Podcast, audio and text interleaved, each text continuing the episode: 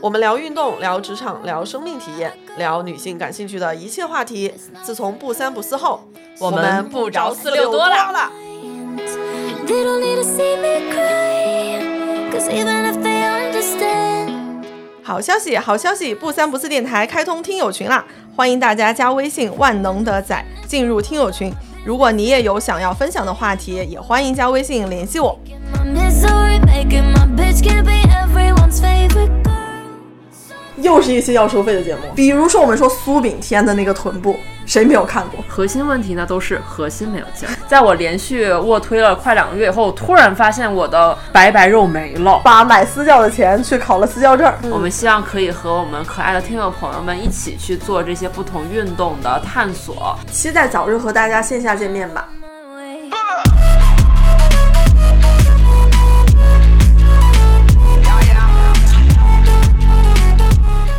大家好，这里是不三不四电台，我是新晋成为教练的严女士，哎，我是还在沉迷三大项的宋姐，继续沉迷三大项。继续沉迷。我们其实前两天更新的这一集，给大家从零开始讲了讲我那个健身到底是怎么回事儿，然后我们要怎么吃，以及我们如何开启我们的健身这套旅程。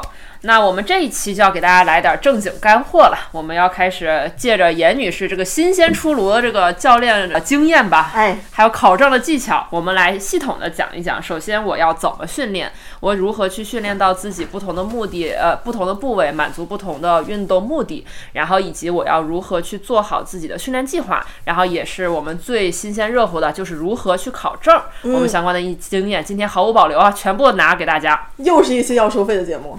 但我这次啊，家人们，家人们，福利来了，就是这期不收费，说的还挺像样的。来吧，来吧，那要不然我们就直接上干货。首先就是，那前面讲了那么多，就我们都已经勇敢的走进健身房了，那我就要开始训练了。那我要怎么训练？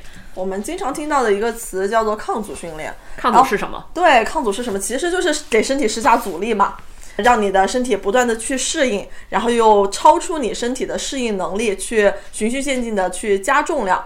啊、然后让我们的力量啊，还有各方面的能力都有一个增长。其实最基本的理解就是在举铁，你这么说不就明白了吗？举铁。那在做这种抗阻训练的时候，我是一上来就可以开始练就是重量吗？还是我需要怎样的有一个循序渐进的一个流程进度呢？嗯，其实可以跟大家分享一下一个案例。妹妹其实之前是完全没有做过任何的训练，包括学校里面的这种跑步，可能跟我们十九岁的时候也差不多啊我。觉得我十九岁还不如这个。对，然后她的需求呢是说她想要练一下肚子，然后想要去呃瘦一下手臂。然后它的整体的情况可能就是我们上一期里面聊的，啊，体重偏低，但是呢体脂可能会相对会高一点。那这种呢，我们就是需要去做好一些饮食的规划，还有这个训练，做这种抗阻训练，然后给让我们的身体有更多的肌肉，然后把我们的这个体脂降下来。然后练核心的时候，我也跟他讲说，嗯，我们的身体啊，其实它是有功能的。呃，我们做训练，有的人会是为了好看，但我们我希望跟大家讲的另外一个概念就是了解我们身体是一个什么样的功能。那这样的话，我们也能够更好的去辅助训练，是先从一个核心的激活开始去做一些呼吸的练习，然后在手臂上呢，我们就要先去学一个动作啊，然后再去逐渐的去加重量。这个其实也是我们呃训练当中的一个思路。我们大致按照不管是 ACE 还是 NSCA，就是这些不同的认证体系，它都是有一个模型的。那这个模型从最底层，我们需要打基础的，就是一个功能和稳定性的训练。我们在崴脚那一期其实有聊到，说我们人体有一个动力的链条，我们从我们的肩膀刚开始，一直到我们的脚踝的不同的部位，它负责灵活性和稳定性。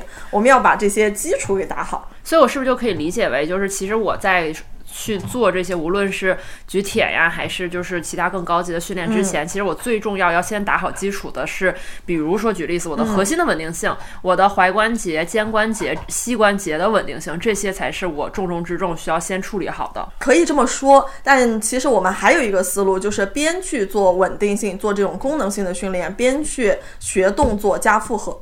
可以同时进行。如果单去一直做功能性的训练，大家也会觉得挺无聊的。就把功能性融入到我们的这个日常的健身当中。然后就是在我的这个基础的这个功能稳定有一定的底子之后，我再上难度、上重量。对，嗯，对。然后接下来其实我们要做的就是去学习动作。比如说，哎，卧推，我们要一个什么样的关节的排列？然后我们要怎么样的形成？是从哪儿推到哪儿？要从哪里去发力？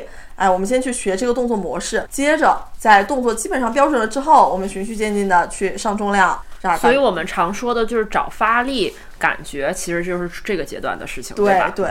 哎，那其实我看听友也会提一个问题，就是他总觉得他自己找不到发力感，这个事儿有什么解决的方法吗？首先是我们要保持一个正确的姿势，在我们做一个动作之前，我们先把我们的姿势建立好。比如说，我们的呃要做硬呃要要做深蹲的时候，我们的这个呃脚踝、我们的膝关节、我们的髋关节啊核心，然后到我们的背。啊，整个是一个什么样的排列？然后接下来我们要从哪里蹲到哪里？是教练也会告诉你说，我要先从，比如说我要先屈髋，然后去感受你的臀部在被拉长，然后我站立的时候，逐步的去感受我的臀在发力。但其实新手一开始找不到感觉是正常的，我们就是可能需要加一点重量，给他一些被动的压力。我觉得就是作为一个学习者的角色，就是我自己的一个经验，就是上来找不到发力感觉，就是特别正常。如果你上来就能找到，你这个天赋也过高了。真的，对。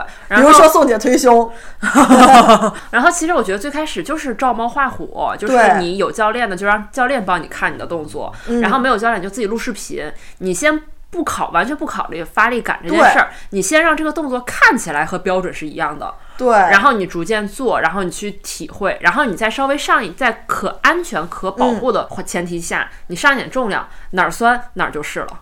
对，白话，这是一个白话。对对对，像今天带着那个妹妹练的时候，我们做二头弯举，就平时我们举起一个东西，让我们的肱二头肌发力的那个动作。哎，健过身的是同同学可能知道，说我让我的肱二头肌去发力，但是没有健过身的同学可能会觉得。我虽然把这个东西举起来了，但是我没有控制它呀，我大我的大脑没有给它发施加这个指令啊。我们它就是起来了，对，它就是起来的。那健身最有趣的地方就是我们再重新认识一遍我们的身体。我我可以补充一下，新手在健身的时候，我们说的一个新手的福利期啊，或者说新手的一个适应期，很重要的就是啊，在这个阶段，我们去提升我们神经对我们肌肉的控制，我们大脑。对他发射指令，让他按照指令做动作做的这个过程哦，新手福利期真的太快乐了，进步飞速，感觉自己。对，那其实这个下一步就是动作模式，我 OK 了以后就可以开始上重量了，对吧？对，上重量，逐步的去加重量。OK，明白。让我们的身体有一个超量的恢复，就是我们不断的去适应，然后不断的去突破。那这个阶段的整个训练思路是什么样子呢？因为其实我们最常见健身房里大家在练的，其实感觉目光可及，赶自己在力量区做训练的人，好像都是这个阶段了。那如果我这已经从前两个模式过渡到第三个阶段的时候，我应该有用怎样的思路去进行训练呢？嗯，我们可以先了解一下我们的人体会分为几个肌肉群，大概是六七个吧。然后呢，我们经常说的三大肌群就是我们的臀腿，还有我们的背和胸，这是三大肌肉群。那其他的像我们的肩，还有手臂啊，包括我们的肱二头肌、肱三头肌这个大臂，然后还有小臂、核心，我们分为大概是六块吧。练的比较精细的呢，他可能会去分开每一块，哎，我给他一天，我去精精细细的去练它。然后如果说是分的没有那么细的朋友，他可能说，呃，有几块肌肉和其他的，哎，我们一起练。哎，那这些肌肉群有会说谁更重要吗？因为我知道，就是大家经常会说臀腿特别重要嘛。因为其实臀腿占了你身体肌肉比重最大的这一块儿，就是你如果臀腿没有这个肌肉力量不足的话，对你整个人的影响应该是最大的。嗯，所以就会看到很多人就是特别主攻臀腿。对我也是这个思路，就是臀腿的话，它因它负责负责你整个下肢的稳定性嘛。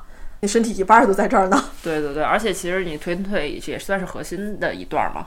哎，那我们接下来其实可以从以臀腿为例啊，我们从肌肉的名称，然后它呈现的是一个什么样的视觉效果，然后它的解剖功能是什么，它的使用方式是什么，我们人体使用说明书啊。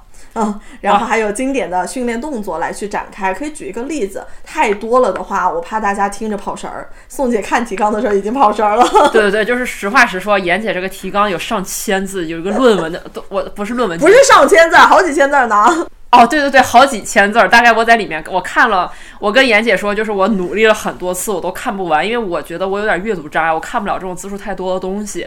然后，但我给他打保票，你每一段的前几个字儿我都看了。所以呢，我们就说想以这个臀腿为例，我们跟大家分享一下这个思路。呃，因为听觉的东西也不方便，说是就我们健身其实更方便你视觉上去展开嘛。那我们去讲播客不一定能讲得非常的清楚。呃，如果大家有兴趣，可以在 B 站上去找着视频，或者说以后来我的小红书去看，会持续的去更新的。呃，想用这个思路呢，是想方便大家知道这块肌肉到底起什么作用啊，因为我们的人体其实是有功能的。然后也能很好的去找到辨识，方便你如果脱离了教内教练，你可以自己去练。然后同时呢，某一个健身动作可能会有非常多的肌肉参与其中，所以我们只说一下这块肌肉的一些主要的功能，以及这个动作里面主要参与到的肌肉。那我们先从臀腿开始，来吧来吧来吧，这个非常重量级的一个肌肉，先认识一下臀大肌。大家可能都听说过这个我们人体最大的一块肌肉。它在视觉上呢，负责就是臀部背后看着的挺和翘。对不起，你在说完最大一块肌肉以后，我想的是，那这块肉够人吃几天的呀？啊，够人吃几天呢？如果是你平时练得好，应该是非常 Q 弹的，肉质还不错。视觉上刚才说了啊，它是负责背后看起来是挺和翘。然后解剖功能上呢，它负责的就是我们髋关节伸。那说的再直白一点，就是比如说我们从蹲下到站起来，它是负责主要的一个功能。然后跑步的蹬地这样的动作，比如说我们说苏炳添的那个臀部。谁没有看过？谁梦？脑子里面有画面了吗？突然就有了。对，就他们在蹬地的那个过程里面，他的臀大肌是发挥了非常非常我特别喜欢看那种慢镜头。对，还有他从地面直接跳到那个跳箱非常高的，很离谱。就是觉得就是他也没干啥，他就是直直的跳了起来。为什么？对，就是人家那个发，人家直腿就能跳那么高，然后人家但凡在深蹲跳就能跳那么高。对，那这一块肌肉呢，我们已经把它讲了嘛。它平时在我们生活当中负责的这种啊起跳啊、起身啊、蹬地啊这样的作用。那我们经典的动作，就比如说去深蹲啊，它就是锻炼到我们臀大肌的。然后还有就是臀推，女生还挺喜欢练的，也是一个非常非常经典的动作，而且是也是个自信放大器吧，我觉得。对，臀推可以上非常大的重量。然后还有硬拉呢，硬拉它也是一个非常好的动作，但硬拉其实是一个。还挺难的动作，它已经是偏重于运动表现了。所以新手，如果你做不好硬拉，这个是非常非常重，呃，非常非常普遍的啊，也非常非常常见的。大家不要为此感到沮丧，我们循序渐进，慢慢来，去认识你的身体。然后第二个想说的位置是臀中肌。它在视觉上是负责我们侧面看起来会更加的饱满，但其实这一块肌肉它并不大，它的更多的作用是说负责我们身体的稳定性。我们平时的呃髋关节的外展，比如说我们向侧向踢腿，就是臀中肌负责的。像我在崴脚了之后，我的单腿站立功能非常非常差。然后呢，在康复机构去做训练的时候，康复师给我的非常非常多的动作都是去锻炼到我的臀中肌的。我觉得就是这一段你一定要在 show notes 里放个图，要是这么听真的有点晕了。对对对对，哪儿？那哪儿？那就想你向侧面去踹一个人，大致就是你臀中肌，或者说你想你单腿站立的时候。哎，我特别想问啊，就那就是臀大肌跟臀中肌，它们相交的那个坑，是不是就是他们所说的臀凹陷？可能是吧，相交的那个坑，哦，耶，对的，对的，是的，是的，是的，嗯，就所以说，我们通过很多的单腿的动作是很好的，可以去锻炼到我我们的臀中肌的。哎，很想推荐大家去试一下单腿硬拉。练完以后就人没了。对，就是你你两条腿硬拉的时候，觉得这哎几十公斤真牛逼；单腿的时候，我徒手吧。对，也可能全身上下都在抖，左右左右摇摆。嗯、那我们下面讲完臀啊，臀的这些主要的肌肉之后，我们来讲一下这个股四头肌，也就我们大腿的前侧。那大家有看到一些骑行的。人，他们的臀这个股四头肌也是非常非常发达的。然后在我曾经沉迷于自己的大粗腿的时候，也试过那样的。动作，就是在镜子面前绷紧了我的腿，然后显出一些块块分明的肌肉。这个是视觉上。那在它的解剖关解剖功能上呢，就是负责膝关节伸。那说再直白一点，踢过足球吧？我们踢足球的那一下，其实就是我们的股四头肌在主要的发力。经典的动作，其实像深蹲、弓步蹲都是锻炼到股四头肌的。大家经常在说的，你有没有听过一句话叫“翘臀不粗腿”？就是那个呃流量密码了这句话可以说是。对，但是还想说的是臀腿不分家哎，你从蹲的位置到你站起来，除了你的屁股在发力，你的这个腿它也是要伸直的就是有一说一，紧实的大腿真的很性感。哦。而且我觉得，就是好多人觉得就是粗腿，因为好多女生都会对着镜子拍自拍，然后问网友说：“天呐，我大腿前侧好凸啊，怎么才能瘦这里？”但其实我理解好多人所谓的大腿前侧太太粗，是因为他大腿后侧太无力了。哎，对，很多人其实是这样的。其实如果大腿前侧粗的话，也有可能是你的臀部的肌肉不够发达。不够让你在蹬地的时候发力，所以你更多把压力给到了前侧的股四头肌。我曾经就是这样的，所以在我从 又回到了我崴脚手术，从我崴脚手术做康复的这个过程里面，不是重重新开始认识我的身体嘛？那我会发现，以前走路的时候，我给前侧的压力很大，后来发现我的呃我的屁股其实是需要蹬地的，把我往前蹬的，这样的话我前侧的压力就会小很。那刚才说完了前侧，我们就讲讲后侧。嗯，股二头肌。其实我觉得后侧是很多人都会有一些隐藏问题，就是一它太紧，二它又没劲儿。哎，这其实就是因为我们久坐嘛。然后它在视觉上面呢，负责的就是我们背面的饱满。对，然后它在解剖功能上呢，就是负责我们的膝关节区，就是我们翘脚的那个动作。比如说是像我们蹲地起身，其实也是会用到我们的股二头肌的。那经典的动作，大家可能更孤立的训练就是像后踢，我们我们我们我们腿。直腿向后踢，然后以及像一些直腿的硬拉，也会去刺激到我们的股二头肌。哦，我还挺喜欢那个动作的。哎呀，那说完这个臀腿，因为其实我们大家应该也都多多少少会有概念，因为就是臀腿特别重要嘛。那其实还有一个部位特别重要，就是我觉得重要到很多人甚至过于低估它的重要性，就是核心。嗯，核心没有劲儿，我觉得最直观就是你走路容易摔跤。哦，还晃。对，我觉得这件事情还是很多人没有意识到的，而且其实很多的动作，当你核心过于松懈的时候，你就需要其他部位去代偿，嗯，然后这个可能造成非常多的隐患，比如说这那这里那那里的酸痛，结果发现核心问题呢都是核心没有劲儿，核心问题 哦，对对对，核心问题是什么呢？是核心。核心呢，其实就是我们身体的整个中段嘛，那我们的腰腹，然后到我们其实到臀部这块都是我们的核心，负责我们身体的一个稳定性。其实从视觉上呢，一个漂亮的核心，一个紧实的核心，你看着它其实是非常的饱满的。看到的那些有腹肌的、马甲线的，他们的核心功能应该也是不错的。其实它真的是负责我们日常的所有的活动。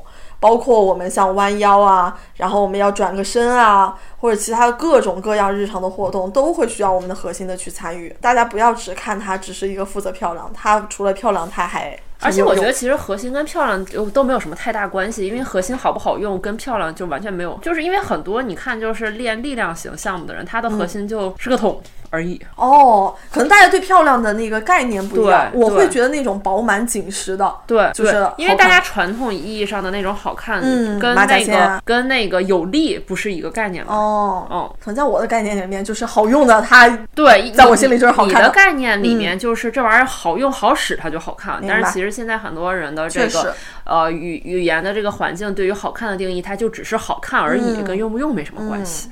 要么总会有一个词叫“美丽废物”呢。那其实就是说完了一些我们具体部位，就是有什么肌肉，然后我们该对于这些肌肉用哪些动作去训练。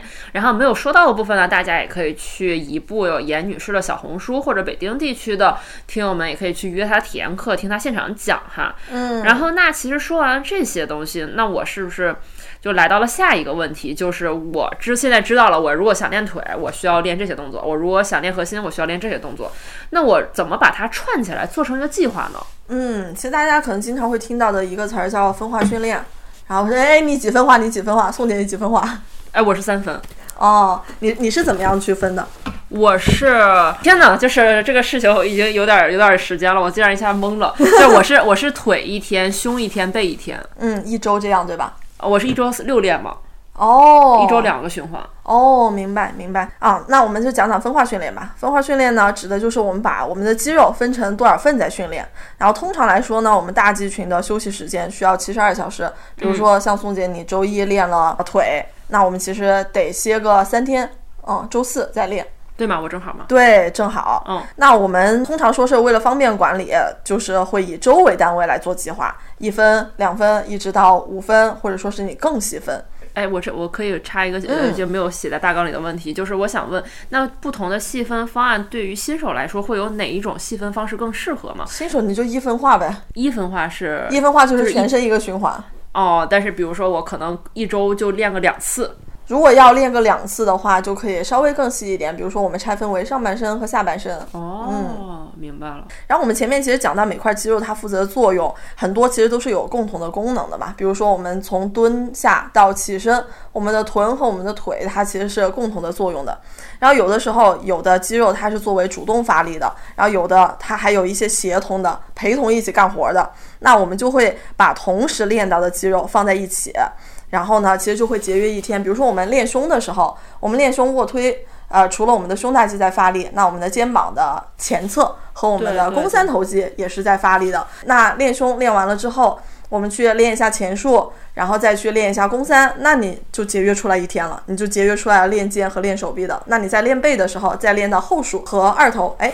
咱又节约成了一天。对对，因为其实像我刚才跟大家分享，就是我不是一周两个轮呃轮回轮回两个循环嘛，然后我是以那个三分化，然后简单的说是胸背腿，但其实实际上就是你可以理解为是推拉蹲。嗯啊，所有推的动作和所有拉的动作和蹲的动作，这三个每一个各占一天。嗯，然后我其实就是像刚才严女士说的，就是把会练到的肌肉放在一起练。嗯，对，真的就是，如果说新手的话，我们其实可以看我们每天每一周大概会可以花多少时间在力量训练这件事情上面，然后再去做一个更详细的计划。我们两天刚才说的两分化，我们分成上下半身。那如果说我们有三天，那我们胸背腿，然后这样可以稍微更细致的去啊分开去练到。嗯，然后就是就是虽然也没有什么关系，但是我因为我看到推胸两个字，所以就是还是很想给大家推荐卧推。我真的就是练胸真的很有好处，就是我觉得练胸以后就是胸前显得人很挺拔，哦，然后就真的很饱满，很好看。而且卧推还会送的一个是一个那个功能是什么呢？就是在我连续卧推了快两个月以后，突然发现我的白白肉没了。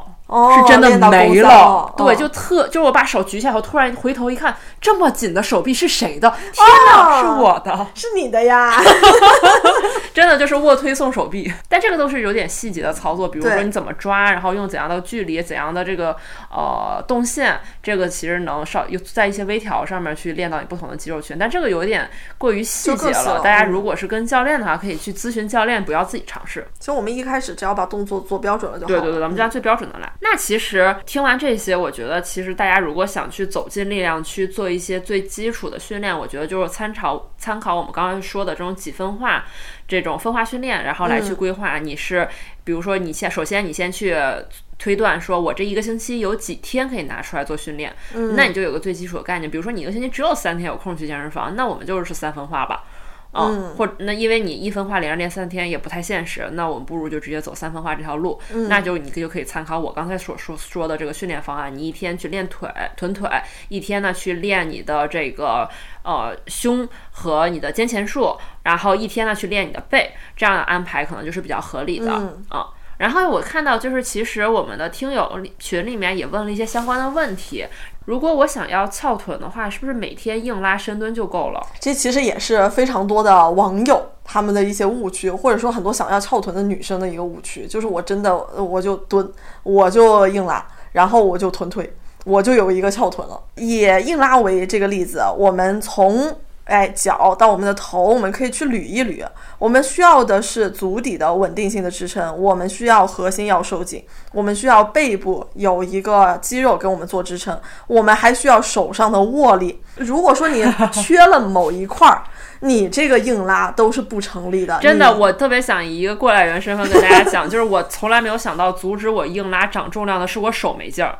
因为我其实最开始硬拉的时候上来，我其实就是用四十公斤做组嘛。嗯但为什么我一直用四十公斤做组呢？因为我但凡加一个片儿，我手就攥不住杆儿了。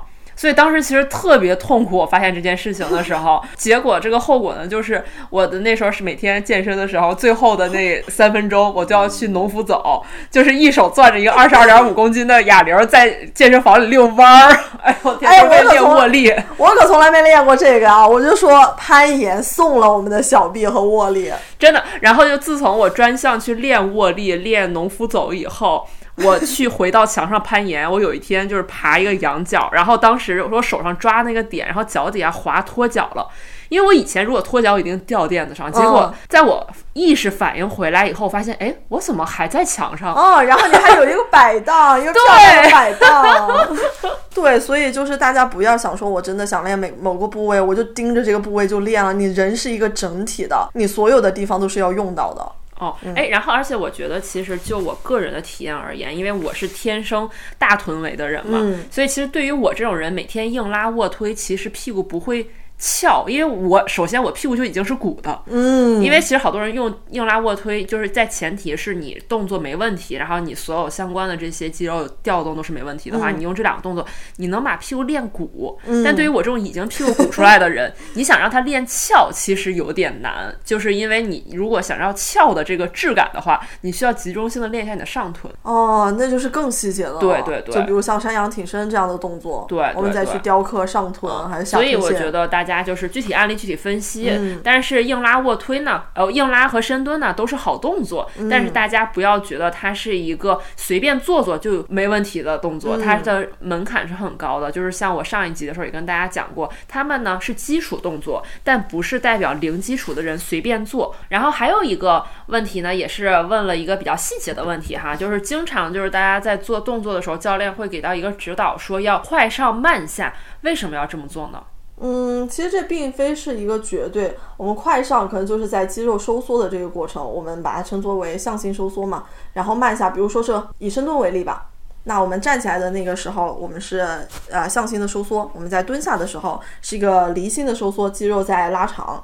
那我们在离心的时候是更考验身体的控制能力，避免受伤的。比如像我们下楼梯的时候，那你一条腿往下，一条腿还在上面的时候，你的这个臀其实就是处于一个离心收缩的过程。如果它的离心的控制不稳的话，你下边的那条腿就一下很敦实的就踩下去了，其实很容易受伤的，会对你的脚踝、膝盖产生非常大的压力。所以大家，所以才会强调，我们从功能性来讲啊，我们才会更强调说做离心的收缩。然后，那么来到下一个提问啊，下一个提问就是做抗阻训练，其实也就是我们去日常举铁，那我们还需要再去搭配有氧的训练吗？那如果我又做无氧又做有氧的话，会有一个顺序要求吗？因为经常有不同的人会说，比如说我要先早上空腹有氧，然后什么时候做无氧，或者也有人说就是我先做无氧之后再做有氧，反正怎么说的人都有，这个顺序或者是选择会有一个推荐吗？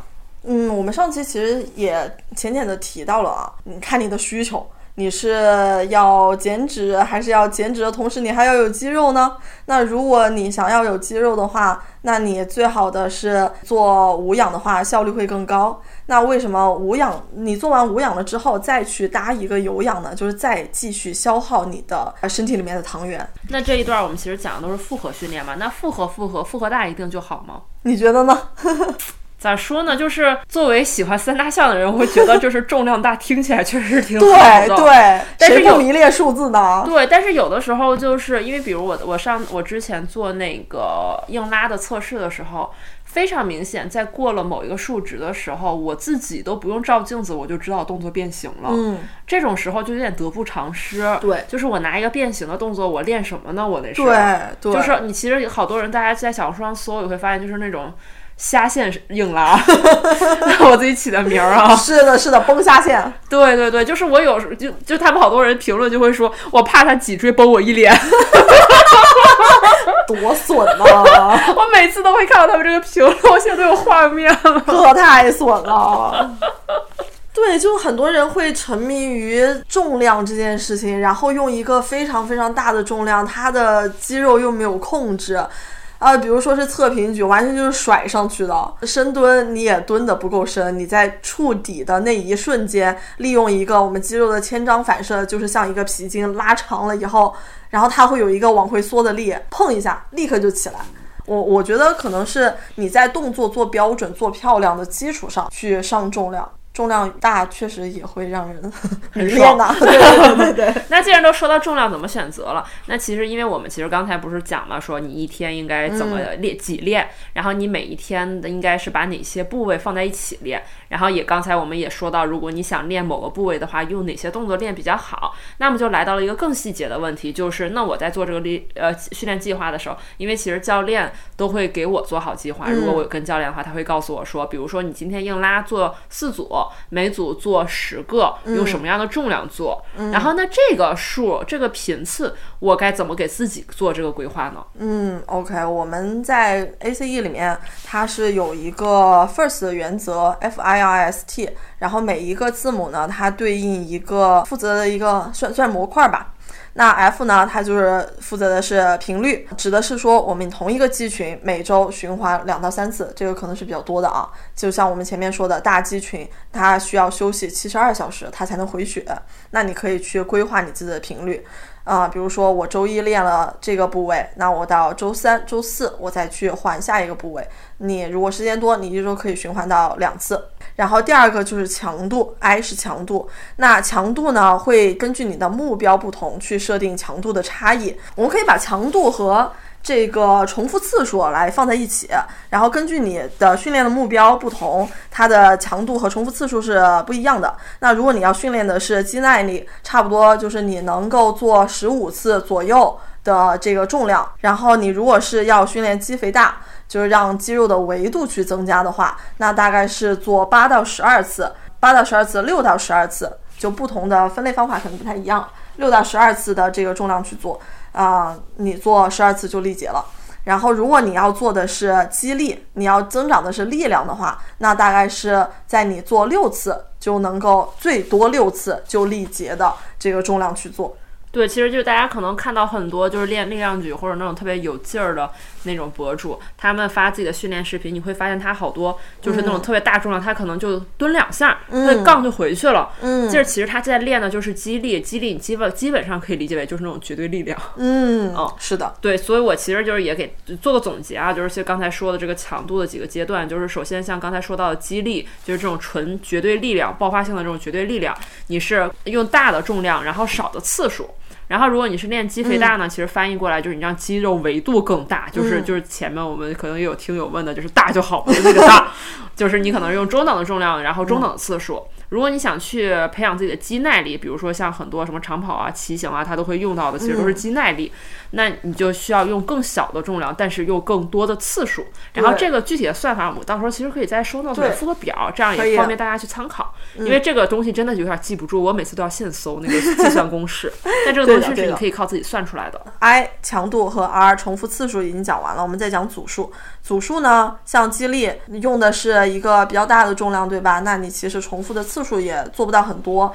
那那其实就是我们像刚才说的，大家针对于自己的不同强度，你你的训练目标是什么？你是想让你的肌肉？你让你是想让自己就是有一些绝对力量，你更有劲儿，还是你想让你的肌肉更饱满、更好看，还是你想让自己的肌肉表现更有耐力？你针对不同的目标，其实就可以反过来去规划你的重复次数、单次的重量和你要需要做多少的组数。这个具体的计算公式我们都附在 show notes 里面，因为我们用嘴说，可能大家容易就是 get lost，然后也记不住嘛。所以为什么我们现在在这么没有给大家任何具体的数字呢？因为我们自己有点记不住啊，所以我们就会放在 show notes 里面，大家这样看起来会比较直观。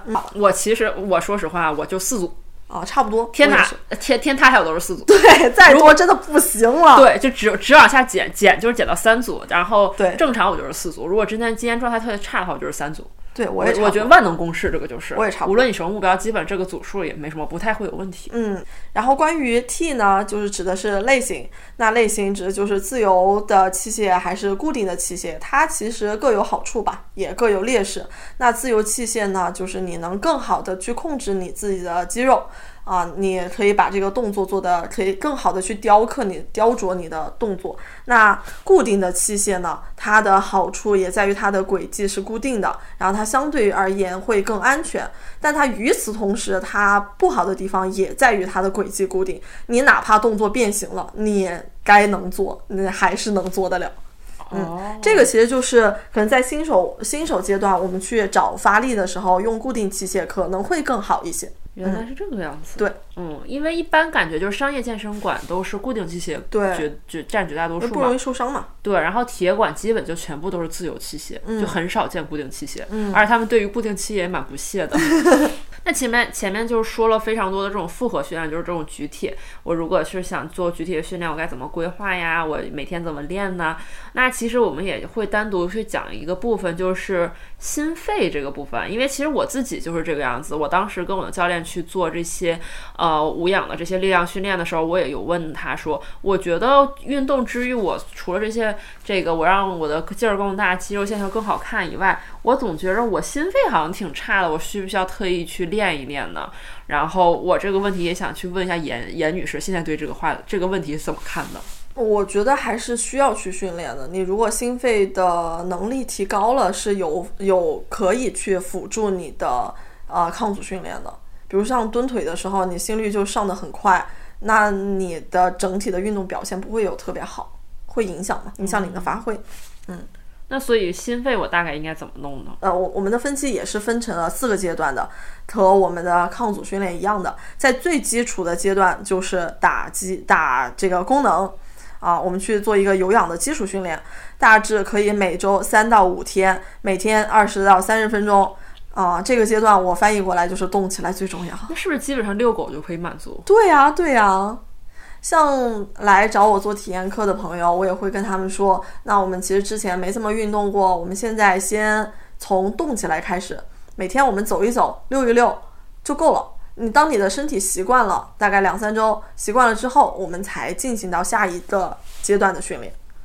下一个阶段其实就来到了健康分期，我们可以去做一个有氧的效率，去提升我们的效率，也就是我们能够呃稳定的输出，然后持续的输出。那每周大致做的是七小时左右，你的强度呢，就是你能说话不能唱歌的这个强度，可以加入一一些 HIIT。然后如果大家有这个运动手表的话，就可以去看一下，我们去怼一个一二区就可以了，我们心率的一二区，然后把这个时间和强度逐渐的提上来。然后到第三个阶段呢，就是健身的分期，我们开始训训练无氧的耐力，可以稳定的进行更高强度的输出。这个这个呢，就是我们每周要训练三到七天了，强度会要加大，时间也要二十分钟到数小时，然后加入我们三区的偏一些爆发力的训练。然后最后呢，就是，哎、到运动表现的阶段。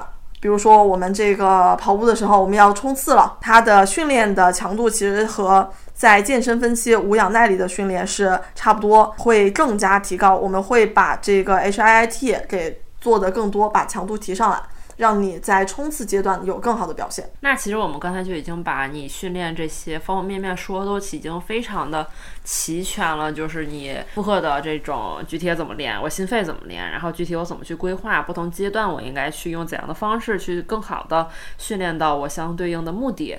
那其实说完这些以后，我们也想给大家推荐一些更实用的、更易上手的软件呐、装备呀，就是你更觉得就是能更能辅助你训练的一些东西。那我们要不要先从各自这种看家的这些小东西说起呢？来吧，我们先从一些学习的软件、学习记录的软件开始吧。那你要您来吧，这软件看起来都是你推荐给我的。哎，不对，迅记是我最开始我推荐给你的是吧？不知道是是是，因为你告诉我的时候，我发现我早就已经那个下过这个软件了，哦嗯，但只是我下过，就是只是下过，我没有用过。对，训记它是一个非常非常好的记录的软件，你可以去把你每一次训练的动作记下来，然后你当时的这些感受，你也可以记录在上面。嗯，然后它里面非常好的就是它有一个动作的解剖图，你可以去看到你的训练主要训练的肌肉是哪儿，然后它的运动轨迹是什么样的，它也会附带一些真人的这个示范，嗯，还是蛮不错的一个。而且迅记特别方便的一点就是前面我们不也说了做运动计划这件事儿嘛？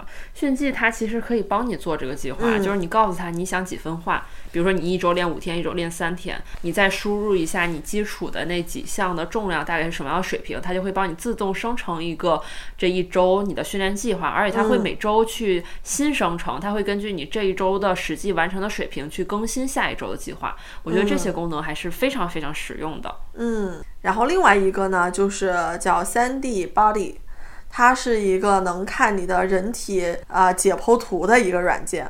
但其实我们在前面讲说什么臀大肌啊、臀中肌，如果没有基础的朋友，可能不一定知道它到底在一个什么样的位置，然后它发挥了一个什么样的作用啊、大家嗯、如果有兴趣的话，可以去。搜这个软件三 D Body，然后去看一下啊、每块肌肉它都在哪儿啊、我们平时是怎么使用它的。然后说的这些都，我我写的时候我发现啊，我嗯说的这些可能都是针对有一定基础的。那其他，我其实觉得最嗯重要要推荐就是 Keep。啊，对对，最好用的软件就是 Keep，你所需要的一切上面都有，而且它的指示和难度分级都非常的明确。嗯因为我记得我最开始就是在我最最早接触健身的时候，我就是全靠的是 Keep。我最开始就是因为好多人其实就是在刚开始接触，比如说你可能是想说我购入一些有氧的装备，其实我觉得 Keep 的跑步机啊、动感单车啊都是很好的选择，包括宋姐都急了。我全都有。然后，如果你是想进行一些这种跑步啊，或者是一些呃我户外骑行的训练的时候，你也可以去听 Keep 的语音指导。嗯因为我之前户外跑步的时候一直跟着 Keep 的语音指导，它会有不同跑步进程这个难度水平的分级，你跟着那个指令去控制自己的这个呃这一段快，这一段慢，下一段快，然后你会更好的去分配你的体力，比你自己瞎跑要更有效。嗯对的进步也会更快。对的所以我觉得 Keep 整体在这个健身方面就是，呃，老少皆宜啊。对对对，总有一款适合你。对啊，呃，然后还想推荐的一个就是薄荷健康。嗯，在这个软件上呢，你可以去更多的去了解你的饮食结构是什么样子。你吃之前可以去查一下，哎，这款食物它到底有一个什么样的热量，它的碳水、脂肪和蛋白质分别占比有多少？嗯嗯，然后还有一个我想推荐的就是 Switch 上的游戏，就是像健身环啊、Just Dance 啊，然后这些呃寓教于乐吧，嗯健身小游戏真的还挺有助于你很快的 get 到健身的乐趣，然后帮助自己坚持下来。一开始动起来就感受到快乐，还是蛮重要的。那我们其实现在说的也不局限于这些什么软件了，其实也有一些小装备了。那你要不要也分享分享你平时会用到的一些自己在家的健身装备呢？嗯，这里主要就是针对抗阻训练啊，不针对这个有氧。抗阻训练，先说功能性训练，我们可以去做的，就比如说波速球，因为它是一个不稳定的面，我们很多在地面上能做的动作搬到波速球上，其实对你的这个稳定性还有你的核心的能力要求就会更高。波速球是一个非常好用的东西。然后呢，就是滑盘。嗯、之前我在分享关于崴脚的康复训练的时候，我们用滑盘也是一个非常好的小工具吧。它可以在你的有控制的范围内去锻炼你的肌肉的耐力。还有一个就是弹力带、弹力圈，它在一定程度上是可以模拟在健身房的这种器械给你带来的阻力的。但是呢，它确实并没有特别大，所以弹力带。弹力圈儿这种东西，大家也不要当做说是我可以把肌肉练大的一个很关键的工具。然后呢，如果你想做一些复合的训练呢，我可以推荐的一个就是 TRX。简单来说，它就是一个悬挂的系统。嗯嗯，也可以模拟非常多的在健身房里面去做的这种抗阻训练，比如说你可以哎身体就是倾斜着，我们去做一个俯卧撑。然后呢，我们去做划船，这种时候你就更多的是用你的自重在做。其实我们能用自重已经非常牛逼了，比如说自重的这个引体，然后还有就是壶铃，嗯，准备一个壶铃也是可以，啊、在家里去训练到你的肌肉的耐力的。然后，如果是你要去做 HIIT，你可以借用以上的全部，或者你全靠自重也是都可以完成的。然后，那说完这些健身装备，其实吃我们前面也说了嘛，特别重要。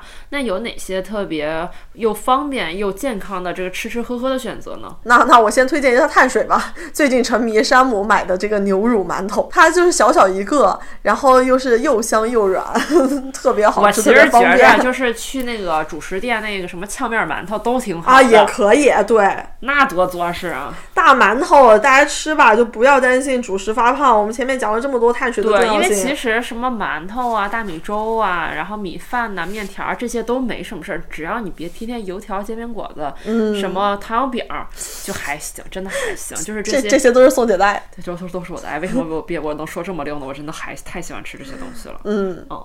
然后蛋白质这些其实就更简单了，就是就是肉嘛，各种各样的肉往上怼嘛，嗯，就是只要你别所有肉都油炸，其实也没有什么大问题。呃，然后要注意的就是，如果是像鸡腿啊这些，就是去皮也可以吃，没有问题。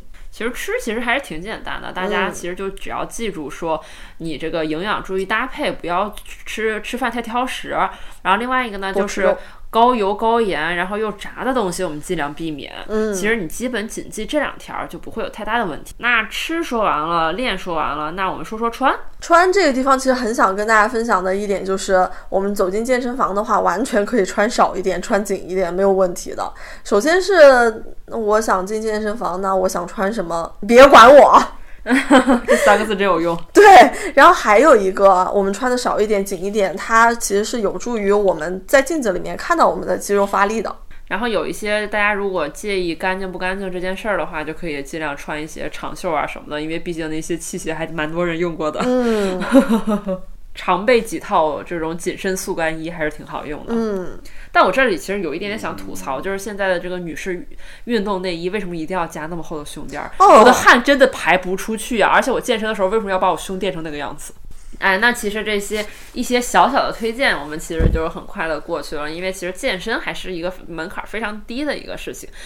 关键就是这些买什么装备呀，然后下什么软件，其实说实话都是次要，最重要的就是先把腿儿先迈开。对对对，先动起来。对。那我们都已经动起来了，今天又教了大家这么多，我这个训练计划要怎么做？我这些针对不同的部位要怎么练？相信大家现在都是一个半熟的这个小专家了啊！那既然大家都已经专家到这个份儿上，那不如严女士来跟我们分享分享，你最近更成为专家的一个 这个小小的这一步是干了什么事儿呢？沉迷考证啊，就是把买私教的钱去考了私教证。我考的这个证呢是呃叫 ACE CPT。他是美国运动委员会的一个私人教练认证，哦我们经常听到的是四大认证吧？它是美国的这个国家认证委员会颁发的四四个证，然后有偏重啊体能表现的。有这个 ACE，它是偏重私教沟通的，然后还有一些偏呃运动康复等等的，然后大家也可以去搜一下了解一下这四大认证呢，它含金量还是蛮高的。它高的地方在于它价钱，还有一个就是它会有一定的学习门槛，嗯，它的体系也是比较完善的。和这个我之所以考了这四大认证之一，没有考国内的类似国职，是因为也了解了一下。一是它的体系更更全面，还有一个就是它在各个平台，比如说，呃，你如果上架大众点评的话，它的认证的含量是更高的。我反正考都考了，那我不如考一个更受大家认可的呢？听起来很厉害。嗯，对，四大证拿出来就觉得，嗯，有点东西。对，上一期我们也分享了嘛，像在乐客从啊一星到五星，一到四的时候，其实是不需要你额外的证件的。然后你从四星升到五星的时候，你就需要一个四大认证之一。啊，我先说一下这个考试大概适合什么样的人吧。嗯，因为我在小红书上其实分享过我考证的这件事情，然后有姐妹来私信我说，哎，我其实没什么健身基础，我想考一个这考一个这个证，我在学习的过程当中也去锻炼到自己。那我其实建议她的是，你如果真的一点健身基础都没有的话，你去自学这个证还是蛮痛苦的，因为它里面会涉及到非常多关于运动的营养学，然后生物的能量学，还有解剖功能。呃，你如果一点都不了解，你就完全就是一头雾水啊！我觉得这这种证考证呢，更适合的是你已经有一定的健身基础了，你想在上面更系统的钻研、更系统的学习，那可以去考一个。那我可以分享一下我当时的一个考试目的啊，这其实也是蛮有意思的。我是用报私教的钱考了私教证。主要的其实是为了自己能够更好的健身，体系化的去学习运动的营养学、运动生理学，还有不同训练计划的设计方法。反正总的总的来说呢，都还是为了自己。然后第二个就是烦了男的来跟我装逼，别来指导我，别管我。所以就是要不就自己考个教练证来装逼。还有一个就是，如果遇到我身边的这些朋友，他们在搞一些离谱的健身和减肥的方法的时候，我觉得我手里有一张证的话，我也能够更好去沟通一些。所以其实当时我的目的就呃只是考证，而不是转行。虽然现在已经转行了啊，当时的学习就是重在抓大放小，有一些题目其实它非常的美式思维，我就放弃了。可以跟大家讲一下，就是通过考这个证呢，我获得了什么。嗯，其实是从运动生理学的角度，会去更系统的学习我们的运动怎么样去对我们的身体产生改变。比如说我们在抗阻训练的初期，我们身体是怎么样去适应的；我们在心肺训练的初期，我们身体是怎么样去适应的。那我们有了这个呃基础了之后，我们如何去循序渐进的训练去进阶？我怎么样去给自己做训练的计划？还有一个很重要的点就是学习了怎么样去和。私教沟通，虽然说它是一个教私教怎怎么和客户沟通的，但我学习了这个证以后，相当于是换了一个位置去思考。师夷长技以制夷。对对对对对。然后这个时候就会去审视，对，咱们也开始审视了，就是这个沟通，嗯，可能需要在某些方面再加强一下啊。这样的沟通是我喜欢的，我觉得这个是非常有助于学员去进步的。这个考试它其实全程也就是三个小时。其实根本就用不了三个小时，一个小时就能够结束了。早上八点钟开考，然后呢，我提前十五分钟进考场学习这个在电脑上操作的考试系统和使用方法。中间你如果需要去上厕所、喝水啊，这些都是可以的。进场需要检查你所有的物品，手机、手表、饰品全部摘掉。考试的类型呢是一百五十道选择题，考完会当场出次出成绩，非常刺激。做完题目了之后，他呃，我想要提交，他会问你确定了吗？然后确定，然后那个网你也不知道是网卡了吧，还是怎么样，你就一直看到那个地方在转圈，那可能背后有个真人在 P 啊。然后转了圈之后，你以为出成绩了，因为这个时候出来了一个页面，不是，它还有一个让你确认信息、填写确认的点确认的那个页面，然后后面还在 P 的，给自己争取一点时间。对，然后你就还要再紧张一回，就还蛮刺激的。要不跟大家讲一下这个证里面都有什么东西，然后是怎么样的备考方法吧。ACE 的考试呢，它总共分为四个大块，一个是是呃客户的引导和评估，第二个是健身计划的设计和执行，就是你初步的经济计划，然后第三个呢就是健身计划的修改和进阶，然后最后一个是针对于。呃，健身教练还有健身呃工作室的经营，它的风险管理、职业操守、操守和商业道德管理。然后我总共是备考了大概一个半月，是在呃去年的九月初决定考试，然后在九月二十一号报名，通知十月二十五考试。啊，前一个月呢断断续续会看完书、视频课程，后面十天大概就是每天花四到六个小时来学习。嗯，其实这个地方建议大家，如果是有基础的情况下，然后不脱产考，准备两个月左右是比较合适的。如果时间太长，撑得太长的话，你也挺烦的。我一向会觉得，呃，速战速决其实是比较好的。我真的很佩服你考证的这件事儿。我我以前也不想的，我以前也没有想到自己会去考证的。就首先就是我就是我觉得就是你们这种能学文，然后能考试、能背东西的人，就是特别厉害。就是我首先我就看不进去，然后我看进去我又背不下来，所以我以前上学的时候遇到这种需要硬背的东西的时候，你知道怎么办吗？怎么办？我就一遍遍抄。哦，因为我是读不进去的，我只能靠抄，也是一个好方法。所以我那时候就是拿那种大纸儿，我一页一页的抄，一页一遍遍的抄。练书法的这是，哇，真的特别痛苦。啊，你要这么说的话，确实可能会有一点区别。因为我最近在沉迷于看那个 NSCA、CSCS，嗯，注重于体能训练的，每次都像是嘴瓢，对吧？我最近在看那本书，大概有快七八厘米厚的一本书吧，一个大拇指厚。对，我觉得特别有意思啊，每天都觉得学的可有劲儿了。咋说呢？那个书我也买了，我打开了两页，合上放回去了。啊，什么？你买了吗？就是它那个系列不是有好几个，嗯就是 NSCA 那个，CPT 是私人教练，CSCS 是体能训练。哦对对对，就它不是有好多哦吗？我我挑两个顺眼的买来着，我真的是我看不进去呀、我是真看不进去啊。没关系，我来看。付给我付钱就好了。就如果大家对这个感兴趣的话，我觉得 NSCA 的书其实是非常好的。为什么觉得呃不推荐 ACE 的书呢？因为 ACE 它的本地化实在做的做太差了。如果想要系统的学习入门。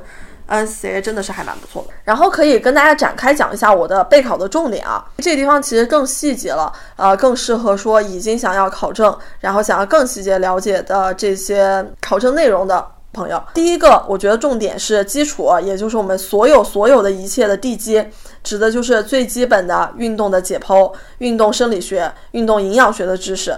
只有具备了这些，才谈得上怎么样去给客户制定计划。那如果说大家对这个啊、有一些不太理解、不太懂的，可以去 B 站上去对应的用关键词去找一下视频，它可能不是那种特别体系化的，但是你零零散散其实可以找到那种讲的非常好的视频。然后就是用 3D Body 来去划拉看，对照自己的身体比划，这个是打基础的过程。然后需要理解的其实是私教的沟通技巧，你也可以在这个过程里面去回忆你遇到过的这些私教，他们是一个什么样的沟通风格，那这种风格它会产生什么样的影响？比如说 PUA 的这些教练，你回头想想，他真的适合你吗？ACE 它非常强调的就是用鼓励的方式和学员沟通，不要打击他们的积极性啊、我们循序渐进的去让我们的身体更好用，让这个锻炼的过程更快乐。然后这部分呢，它会拆解私人教练的职责范围和教授技巧，比如说我们要其实很常用的嘛，倾听、同理心等，以及我们客户的行为模型，比如如何从认知到行动，哪些因素在如何发生作用。它那个行为模型很有意思的就是。呃，你的客户他不愿意来，哎，你得去先去引导他说出他为什么不愿意来，阻碍他的因素是什么？比如说是家距离太远啊，或者说身边的朋友不鼓励他呀。然后那这个时候你要去怎么样去做进一步的去帮助他？比如说你去建立一个小团体，然后互相的鼓励、激励，呃，刺激他的积极性。然后这一部分呢，其实是不用背的，我觉得重在理解。沟通嘛，这个东西背下来也没什么用，然后也不要钻牛角尖。然后像这种美式的考试呢，就是两个选项看起来都对的时候，我们就得选更对的一个，然后多刷题去找感觉。然后第三个重中之重需要理解也需要背的，就是我们刚才提到的 IFT 模型，心肺训练从基础到这个心肺的爆发力啊，无氧的爆发力，然后我们的抗阻训练从我们基础的功能训练到运动的表现能力，它这个 IFT 的模型，然后还有训练计划的制定和修改，对应到健身计划的设计、执行、修改还有进阶。就刚才我们提到的这个心肺和抗阻训练的几个阶段，每个阶段它都有对应的时间，然后客户的这个表现，然后进阶的条件和计划设定的调整，也是需要在理解的基础上去做记忆。动作的模式和计划的制定其实是非常非常重要的，题目里面大概会占到一半儿吧，也是一个重中之重。可以拿自己试验，也可以找你的身边的朋友。哎，你你说你你要开始训练了，那我给你做一个计划，我给你给你提供一些建议，或者说你有什么可以问我。那在这个过程里面，你就把你真正学到的东西应用到实际上了。呃，而而且我觉得这个地方很有意思的就是，你理解这部分以后，再去看一些健身博主的视频，你就会分辨哪一些是好，哪一些在瞎胡扯。然后呢，关于重点需要背的，这是真真真正需要背的，一个是特殊人群和运动损伤，你需要在理解的基础上去做记忆，比如说常见的这些慢性病的表现和训练计划，像糖尿病啊这些代谢的疾病，然后对应计划需要的制定规则，然后这个也是要在理解的基础上去记忆，可以挑每个病症的啊、典型。注意事项去记，比如说像冠状动脉的疾病啊，我们不能去做像平板支撑这样的等长训练。然后第二个要重点背的就是基本的药物和补剂及其对训练的影响，这个也不多说。然后第三个是健康风险等级的评价模式、对应指标和应对方法。最后就是有一些基本的计算，包括三大营养素、碳水、蛋白质、脂肪它的热量的计算，然后 BMI 要怎么样去计算，抗阻和有氧的进阶需要以一个什么样的速度、什么样的啊、重量去进阶。什么样的程度，然后还有就是减重速度，其实我们前面也提到了，我们每周减呃人体的百分之一是差不多的，然后最大心率的计算，还有 ERM，就是你做一次就力竭的这个重量，呃和呃其他你二 RM、三 RM 它到底对应了多少的重量，这个计算是需要去背的。哦，对，是不是还没有跟大家讲花了多少钱？对对对，最重要的你还没有讲。对，考试呢，一共是花了报名费花了五百九十九美元美元，然后人民币差不多是四千三。我是找了一个机构代理，国内的一个机构代理去报的名。其实也可以，就是你直接在官网上报名，稍微流程麻烦一点嘛，价格其实是差不多的。你还需要一个 CPR，就是心肺复苏的一个培训。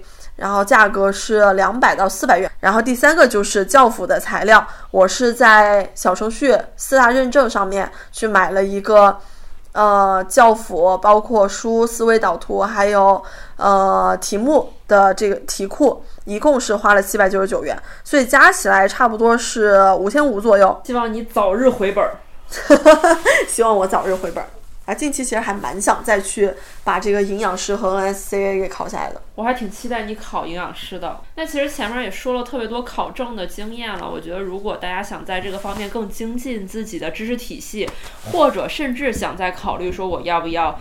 兼职或者是呃浅浅的尝试一下这个行业的话，大家可以更多的去借鉴。然后有哪些想了解更多的，可以在我们的评论区去留言，或者加我们的听友群，直接向严女士提问。嗯，这些都没有问题。然后如果大家就是觉得考证对自己来说还是 too much 了，还是想停留在健身这个阶段的话，其实也推荐大家去看一些博主的内容，他们做的其实还是我们自己都觉得非常的，一是很科学，二是讲的非常的细致，就很容易听懂。嗯，严女士，你要不要推荐两个看家的这种博主？看家的博主啊，第一个是好人松松，就去年最大的收获吧，就是这个博主一期视频他得有一个小时啊，他把健身和这个饮食给你拆的非常非常的细致，也是算我的很入门，算给我一个很系统的指导的一个博主了。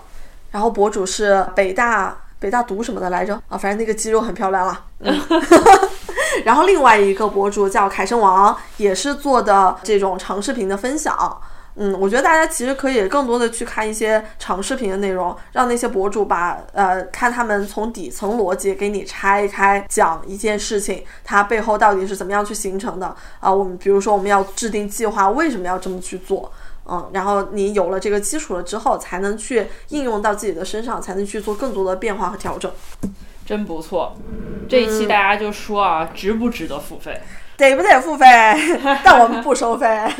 来吧，来吧。那其实大家也记得啊，就是我们这这个的这一次的健身内容，我们是分上下期的。然后我们的上一期大家感兴趣，也记得要去留言啊。严女士会在上一期的评论区抽取两位幸运观众，给他们提提供这个针对性的饮食建议。嗯嗯。然后关于健身有任何的问题呢，大家都可以在这两期的评论区留下你们的问题或者自己的经验，跟其他的听友们做一个分享。嗯。然后也欢迎大家加入我们的听友群，进来与大家畅聊一番。听友群加谁呢？万能的仔，嗯，在微信上搜万能的仔。我们要不再最后再给大家预告一下，我们接下来可能会有的线下活动。嗯，我们接下来也考虑会在北京，针对北京地区的听友们做一些线下的这种呃健身体验的这个不三不四专场，然后包括可能，哎哎，这先说可能啊，就是不负责的这种畅想，万一是真的呢？就是比如说我们严女士的 BP 课呀。或者接下来我们要带来的一些从零开始带你体验的各种运动项目啊，我们希望可以和我们可爱的听友朋友们一起去做这些不同运动的探索，然后去做这些运动的体验。嗯，期待早日和大家线下见面吧。如果大家有一些特别想去尝试的项目，或者是特别想期期待的这种安利的，对，或者是一些特别喜欢的运呃这种活动形式，也可以给我们留言。那么这些就差不多。嗯，大家好好学习，认真收藏，请转发给所有你觉得需要运动的朋友。那我们一起走进力量区吧。那我们下期见，拜拜，拜拜。下期聊什么呢？